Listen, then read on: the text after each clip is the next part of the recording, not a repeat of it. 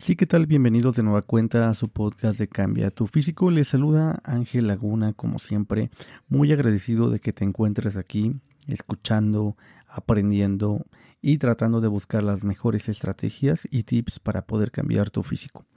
Justamente hoy voy a hablar de cinco errores que la mayoría de las personas comete o cometemos al intentar cambiar nuestro físico y que normalmente son constantes que impiden que logres tu objetivo. El primer error que tú tienes que evitar es no ser paciente. Muchas veces queremos encontrar resultados rápidos, queremos encontrar el atajo, queremos encontrar una estrategia, un método, un producto, etcétera, que haga que esto sea más rápido. Y mientras tú no entiendas que esto es un proceso que así como te llevó años y años llegar a tu estado físico actual, no pretendas, no seas fantasioso o fantasiosa y creas que en un mes un producto, una pastilla, un té, un batido, etcétera, te va a hacer las cosas fáciles. Esto es un proceso que implica disciplina, que implica constancia, que implica trabajo duro que implica sacrificio. No significa que tengas que sufrir para nada, pero a lo que me refiero es que es algo que no va a ser tan sencillo y que te va a tomar cierto tiempo. Sé paciente. La mayoría de las personas al ser impacientes no obtienen sus resultados en el tiempo en el que lo esperan, es decir, eh, quieren bajar 20 kilos en un mes y no lo van a conseguir, no lo van a lograr. Y al no ser paciente, la mayoría de personas pues se frustran, se enojan y en lugar de encontrar una estrategia más adecuada, tiran la toalla,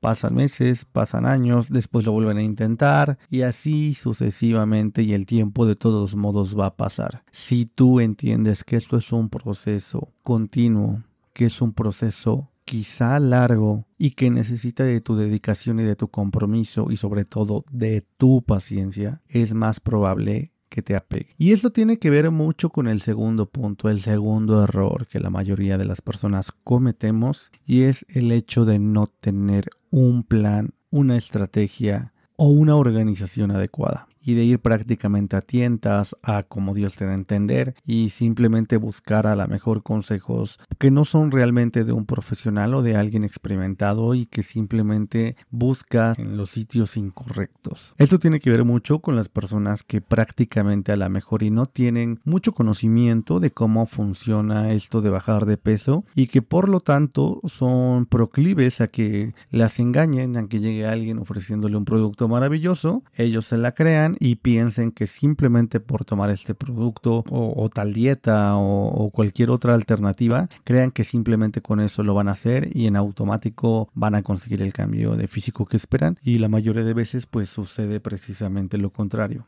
que no obtienen ese cambio y en este sentido pues se frustran de igual manera. Tienes que tener un plan, y tienes que tener una organización basada en evidencia o basada en conocimiento de buena fuente. Si tú tienes un plan estructurado en el sentido que como lo hemos hablado en otros capítulos, que tú sabes cuántas calorías comer, que tú sabes qué comer, que tú sabes qué tipo de ejercicios te convienen, que tú sabes en cuánto tiempo es real la pérdida o aumento del peso que tú quieres y que vas haciendo metas pequeñas, realizables, objetivas, realistas y te apegas a ese plan, es mucho más sencillo que tú sepas que en un mes vas a bajar 4 kilos o 2 kilos y medio, por ejemplo, a que si tú no sabes realmente cuánto quieres bajar ni en cuánto tiempo y tú nada más estás esperando de una manera un poquito desinformada a que las cosas sucedan en automático. Y te puedes llegar a enojar contigo mismo o a pensar que nunca lo vas a conseguir porque te das cuenta que en un mes bajaste 2 kilos cuando en realidad está muy bien bajar dos kilos en un mes. O viceversa, te frustras porque a lo mejor y por más proteína que estás comiendo, porque alguien te recomendó comer proteína, tú compras tu batidito de proteína y haces ejercicio y te das cuenta que pues no estás aumentando tu músculo. Cuando en realidad, más allá de la proteína y del ejercicio, lo que tienes que hacer para aumentar de músculo es realmente tener un superávit calórico y hacer ejercicios progresivos, es decir, obligar a tu músculo a que realmente quiera crecer, por decirlo así. Pero insistir, si no tienes un plan y una asesoría realmente informada y realmente personalizada, por decirlo así, va a ser muy complicado que aunque seas constante, si no estás haciendo las cosas adecuadas, pues va a ser muy complicado que obtengas los resultados que tú buscas. El tercer error es algo muy, muy, muy, muy común y que tiene que ver también con los otros dos puntos. Tú puedes tener de alguna manera la información adecuada, puedes también a lo mejor y ser paciente, quizá, pero principalmente hay veces en que más que ser paciente o tener la información adecuada, la mayoría de nosotros sufrimos de un problema que tiene que ver con los hábitos y nuestra disciplina.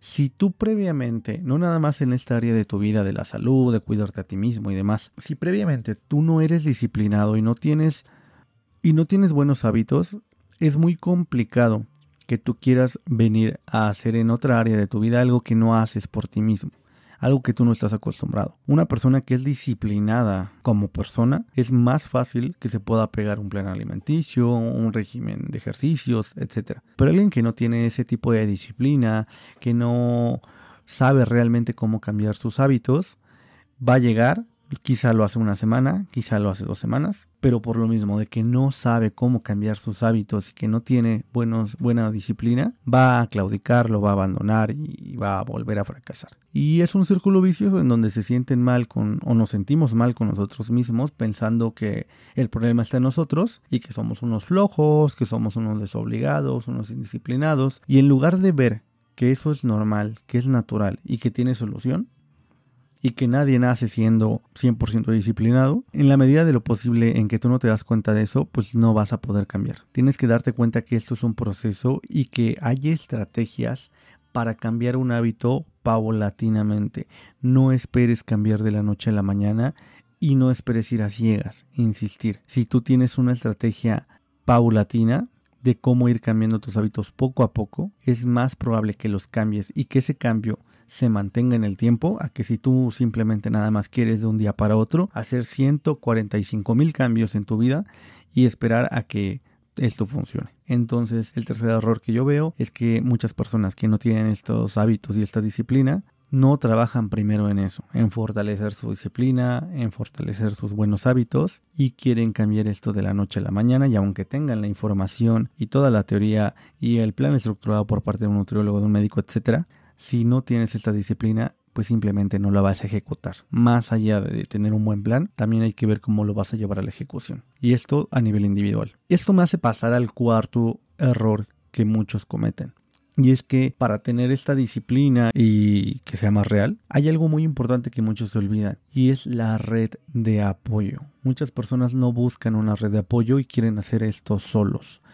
Por una red de apoyo me refiero a que tengas personas que piensen igual que tú, que tengan los mismos objetivos y con las cuales tú te puedas identificar y te sirvan precisamente como un apoyo para los momentos difíciles y que te sirvan también como un compañero, un guía o alguien que sepas que no estás loco y que alguien que está buscando lo mismo que tú. ¿Por qué? Porque la mayoría de las personas que buscan un cambio pues viven en contextos muy diferentes y no es el común denominador que la mayoría de tus familiares, de tus amigos o conocidos estén en la misma onda. La mayoría de las personas a lo mejor ya han pasado mucho tiempo gorditos, entonces el hecho de que tú quieras cambiar pues te vas a encontrar con a lo mejor con, con burlas, tanto si eres gordito o flaquito, ¿no? A lo mejor alguien que, es súper flaco, súper flaco y que quiere aumentar quizá de masa muscular o, o simplemente de composición corporal, pues normalmente te puedes enfrentar a burlas, a chistes, a que gente no te crea, que te tiren a loco, que te digan, oye, tú estás bien así, ¿no? O sea, ¿para qué te vas a poner flaco? ¿Para qué te vas a poner musculoso, etcétera, ¿no? Porque tienen otras maneras de pensar. Y en lugar de que sean un aliciente o que sean personas que te motiven al cambio que tú quieres buscar, puede que todo lo contrario que te den para abajo, te desmotiven o te digan que estás en un error. Es por ello que si tú buscas una red de apoyo, tanto un compañero para hacer ejercicio, eh, para aprender sobre alimentación, etcétera, etcétera, es más fácil que te mantengas en el tiempo. Se ha comprobado que las personas que tienen una red de apoyo detrás que lo sustente para cualquier actividad, para cualquier proyecto, es más fácil que lo logren y que consigan el éxito en comparación a personas que literalmente van solas, ellas, su alma y su voluntad. Hay veces en que tú no tienes las ganas, tú no tienes el ánimo y esa red de apoyo justamente puede ser la persona o las personas que te ayuden a mantenerte enfocado y a que no te salgas del camino. El quinto error que yo considero que la mayoría de personas cometemos al momento de querer cambiar nuestro físico es estar un poquito confundidos, un poquito dispersos y no tener verdaderamente una razón válida para hacerlo. Si tú realmente no tienes un motivo que te queme o que te mueva a, cambiar, realmente es muy complicado que lo vayas a, conseguir. Precisamente porque no vas a tener la disciplina, las ganas, la motivación, la fuerza, el empuje. Eso también te va a nublar la vista para no buscar la estrategia, el plan, la ayuda, la asesoría, etc. Por una razón válida o fuerte me refiero a que si tú lo haces por cuestiones externas, por quedar bien, porque simplemente te queda un vestido, etc., eso no es un verdadero motivo que te pueda mover y que te pueda ayudar a enfrentar todos los obstáculos que vas a, a tener. Cuando tu por qué es mucho más fuerte a los comos, créeme que lo vas a conseguir. Vas a encontrar la manera, pero tarde o temprano lo vas a conseguir. Una razón muy válida que yo siempre digo que es preferible a simplemente por cuestiones estéticas o cuestiones de quedar bien, son los motivos de salud y los motivos personales en términos de que lo hagas porque te amas y porque te quieres. Si tú te amas y tú te quieres, te vas a cuidar y no vas a permitir hacer ciertas cosas que tú sabes que te hacen daño.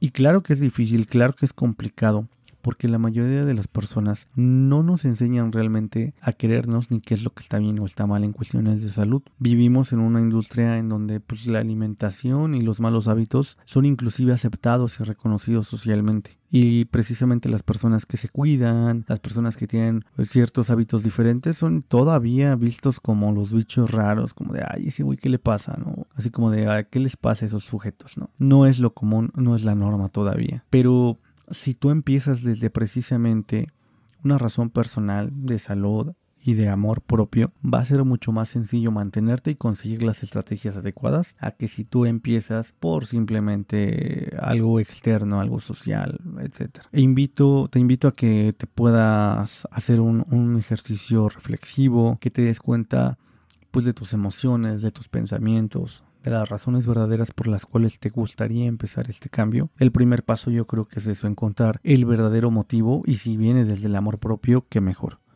Después de eso, obviamente, sería buscar asesoría para que te puedan ayudar a que si tú no eres disciplinado, buscar estrategias de cómo empezar el camino de poco a poco, tener la conciencia de que esto es un camino largo, ser paciente, aprender a cambiar tus hábitos a ser más disciplinado, después tener un plan estructurado, llevarlo a la ejecución. Si tú tienes estos pilares, créeme que va a ser muchísimo más fácil que tú consigas tu cambio a que simplemente lo deseas y un día lo, intentas sin un plan, sin una brújula, sin una guía, sin un verdadero ejercicio reflexivo, porque va a ser mucho más difícil y las probabilidades de que fracases van a ser más altas. Te invito a que me sigas en mis redes sociales. Muchas gracias por escuchar este capítulo. Recuerda aquí en el link de la descripción, en el caso de Spotify, va a estar el link a la página. También vamos a estar publicando el mismo podcast en la misma página por otras plataformas. Si te gustó, le puedes dar like sígueme en mis redes sociales. Si tienes alguna duda o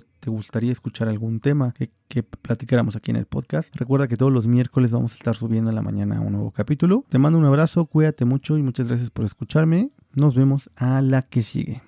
Bye.